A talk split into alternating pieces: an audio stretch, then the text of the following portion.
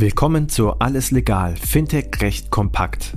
Payment and Banking und Paytech Law verpassen dir jeden Mittwoch Einblicke zu Rechtsthemen aus der Welt von Payments, Banking, Krypto und Co.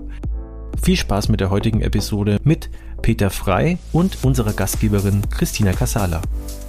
Eine neue Ausgabe Fintech recht kompakt, alles legal, wieder mit Peter Frei. Er ist äh, Gründungspartner der Ennerten Rechtsanwaltgesellschaft und berät deutsche und internationale Unternehmen in den Bereichen Zahlungsdienste und Zahlungsdiensteaufsichtsrecht. Hallo Peter, mittlerweile bist du ja ein alter Podcast-Hase bei uns im Alles legal Podcast. Ich grüße dich.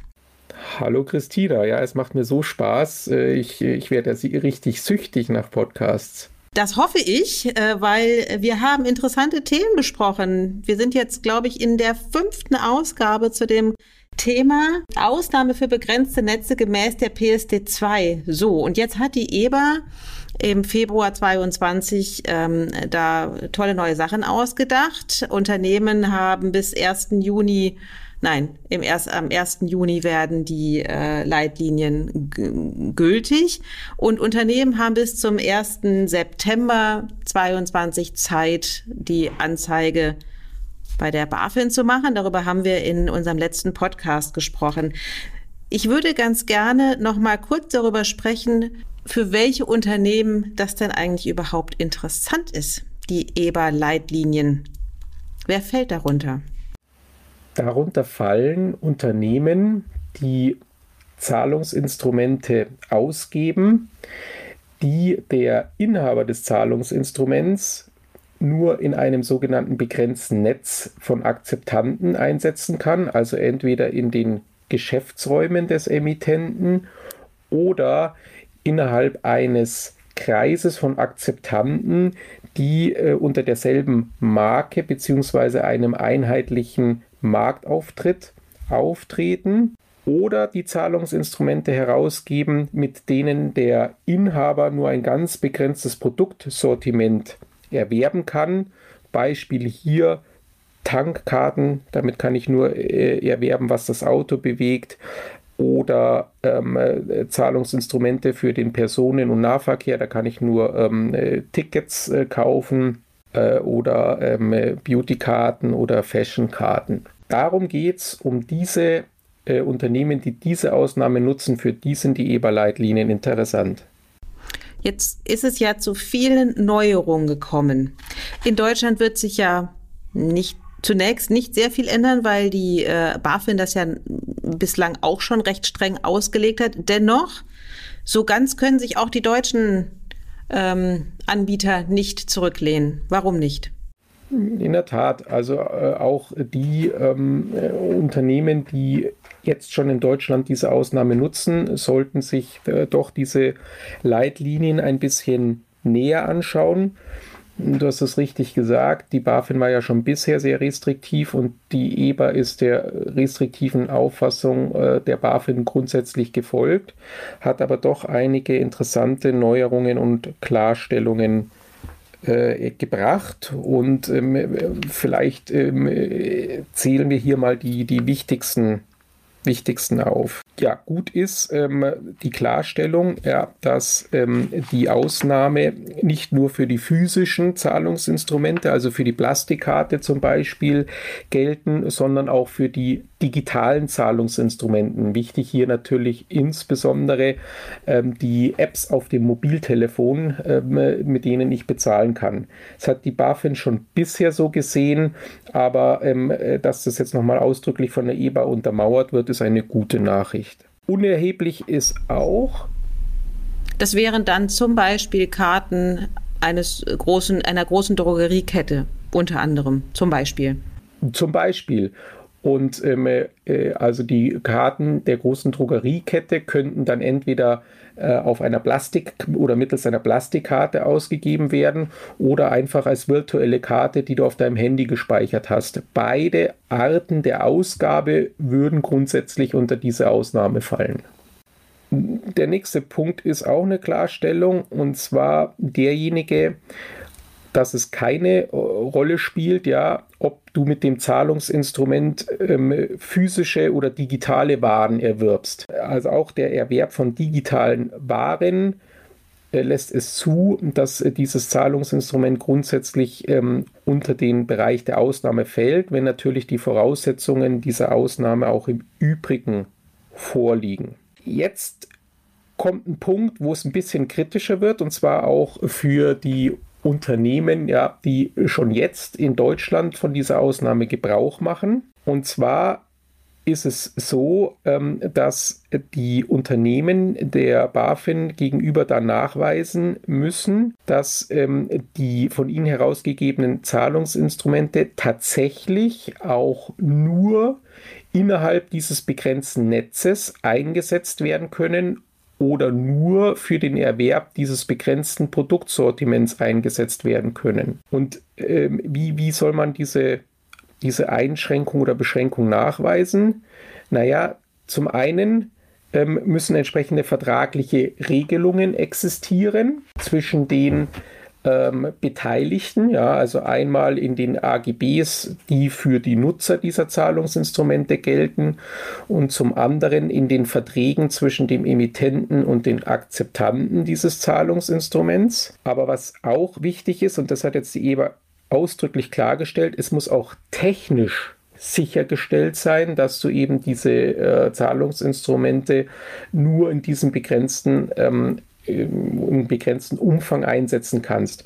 Und das kann ähm, abhängig von der Ausgestaltung des Produkts schon schwierig werden. Ja, wie kriegst du diese technische Beschränkung hin? Das wird sicherlich ein Punkt ähm, sein, wo einige Unternehmen nachdenken müssen. Was noch neu ist und anders als bisher, ist die Aussage der EBA, dass du auf ähm, einem einzigen Träger nicht mehr regulierte und unregulierte Zahlungsinstrumente kombinieren kannst.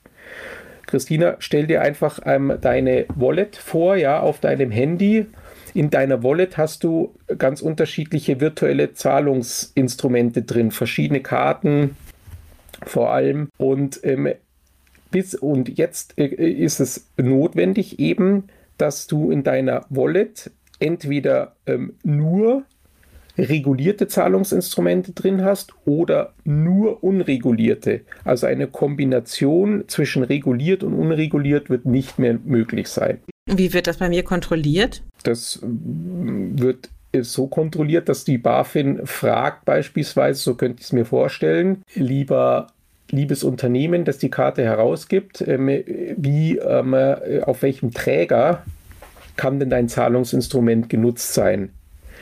Nun ist es sichergestellt, liebes Unternehmen, dass ähm, hier keine Kombination von regulierten und unregulierten Zahlungsinstrumenten auf diesem Träger stattfindet. Und dann muss das Unternehmen eben wahrheitsgemäß antworten, ja, es ist technisch sichergestellt, dass mein Instrument ähm, nur auf einem Träger existieren kann, eingesetzt werden kann, ähm, äh, wo nur nicht regulierte Zahlungsinstrumente drauf sind. So kann das überprüft werden zum Beispiel. Wie ist das denn, Peter, bei den Neuerungen bei den begrenzten Netzwerken? Wir hatten ja auch schon darüber gesprochen, was Limited Networks quasi sind. Auch hier Augen auf, richtig? Richtig. Auch hier Augen auf im Straßenverkehr. Es wird jetzt nämlich so sein, dass neue Kriterien eingeführt werden von der EBA, anhand dessen die BaFin zukünftig zu beurteilen hat, ob ein Zahlungsinstrument tatsächlich in den Anwendungsbereich der Ausnahme für begrenzte Netze fällt. Und zwar werden ergänzende Kriterien herangezogen werden, nämlich ähm, Kriterien wie zum Beispiel, wie groß ist das geografische Gebiet, auf dem dieses Zahlungsinstrument eingesetzt werden kann? Wie hoch ist die Anzahl und das Volumen der erwarteten Zahlungsvorgänge? Wie hoch ist die Zahl der Nutzer? Was ergeben sich für Risiken für die Kunden, die dieses Zahlungsinstrument benutzen? Und das ist einer der wesentlichen Kritikpunkte, die ich jetzt persönlich habe gegen diese EBA-Leitlinien. Diese neuen Kriterien, die sind überhaupt nicht spezifiziert. Das heißt, für mich ist derzeit nicht erkennbar, wie die BaFin diese Kriterien handhaben wird. Und es ist auch nicht ähm, also für mich nicht vorhersehbar, wie die Aufsichtsbehörden in den anderen Ländern diese Kriterien handhaben wird. Insofern haben wir an diesem Punkt aus meiner Sicht hier etwas, was die EBA-Leitlinien eigentlich ähm, verringern wollten. Nämlich, wir haben hier wieder ein, eine Quelle möglicher unterschiedlicher Interpretationen in den unterschiedlichen Ländern und wir haben hier wieder das Thema Rechtsunsicherheit.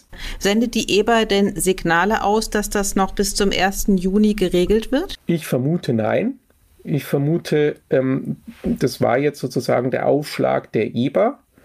Dabei wird es äh, bleiben und die EBA wird sich anschauen, wie diese Leitlinien von den einzelnen nationalen Aufsichtsbehörden umgesetzt werden. Und gegebenenfalls wird es dann nach einem, einer gewissen Zeit, ähm, mindestens zwölf Monate würde ich mal schätzen, ähm, würde es dann so sein, wenn sich dann wieder große Unterschiede ergeben in der Interpretation der ähm, Bereichsausnahme, dass die EBA dann nachschärfen würde. Wie verhält es sich denn bei dem begrenzten Produktsortiment? Wir es gibt ja nicht nur das Limited Network, sondern auch noch das Limited Range womit ja sozusagen verbunden ist, äh, wie soll ich sagen, ähm, wenn es darum geht, ein begrenztes Produktsortiment anzubieten. Du hattest es ja eingangs schon gesagt, äh, sprich nur die Tankkarte zum Beispiel, wo man nur Produkte oder Dienstleistungen rund um das Auto, um die Wartung etc. bezahlen kann. Was erwartet dieser Anbieter? Also diese Anbieter erwartet im Wesentlichen das ähm, gleiche Problem wie das, was ich ähm, jetzt unmittelbar zuvor erörtert habe, nämlich auch hier ähm, werden neue Kriterien herangezogen werden von den nationalen Aufsichtsbehörden, die für die Prüfung des Anwendungsbereiches dieser Ausnahmeproduktsortiment äh, herangezogen werden.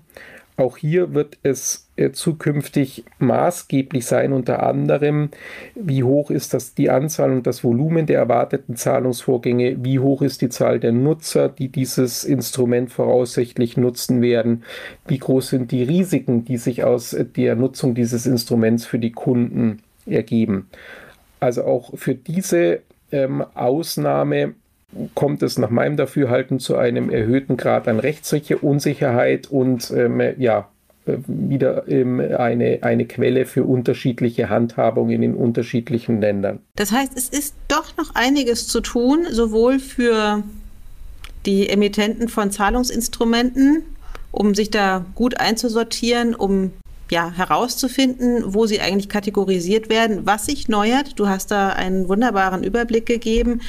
Abschließend noch, was müssen denn die Emittenten von Zahlungsinstrumenten überhaupt tun, um unter, unter diese Ausnahme zu fallen? Das scheint ja doch einiges an Freiheit zu bieten. In der Tat. Ähm, also was nicht erforderlich ist, ja, dass man ähm, zur BaFin gehen muss und ähm, die Ausnahme beantragen muss, sondern man muss ähm, die Ausnahme oder die Nutzung dieser Ausnahme der BaFin ähm, nur gegenüber anzeigen und das ist genau das Thema, was wir in unserem vorherigen Podcast ähm, besprochen haben, ähm, nämlich ähm, äh, auch hier Achtung, liebe Unternehmen, ja, auch wenn ihr eine Anzeige bereits erstattet habt, gilt diese Anzeige nicht mehr, sondern ihr müsst bis zum 1.9.2022 eine erneute Anzeige bei der BaFin einreichen im Hinblick auf die Nutzung der Ausnahme. Wunderbar. Wir haben einen großen Bogen geschlagen in den letzten fünf Podcasts. Total spannend. Ich habe ganz viel gelernt über das Thema begrenzte Netze, wer da runterfällt, wie Status quo war, beziehungsweise welche Neuerungen kommen und was die Herausgeber tatsächlich von, also die Herausgeber von Zahlungsinstrumenten ähm, am Ende noch tun müssen, welche Hausaufgaben noch zu erledigen sind. Aber offensichtlich, und das habe ich jetzt mitgenommen, Deutsche Unternehmen sind da verhältnismäßig sicher, weil die BaFin da bislang schon sehr restriktiv war und die EBA im Grunde den Richtlinien der BaFin doch weitestgehend gefolgt ist. Peter, ich danke dir sehr herzlich für diese wunderbaren fünf Podcasts mit dieser großen, umfassenden Übersicht über das Thema. Herzlichen Dank, Peter. Ja, sehr gerne. Und ich freue mich schon auf die nächsten Podcasts. Beim Wort. Tschüss. Das war alles legal, Fintech recht kompakt für dieses Mal. Wir freuen uns, wenn ihr uns auf eurer Lieblings-Podcast-Plattform abonniert. Übrigens, wenn ihr noch tiefer in die Welt des Fintech-Rechts eintauchen wollt, dann abonniert unbedingt auch Paytech Talk, der Podcast von Payment Technology Law. Dort steigen unsere Experten noch deutlich tiefer in komplexe Materien ein. Viel Spaß dabei und bis zum nächsten Mal bei Alles Legal, Fintech Recht kompakt.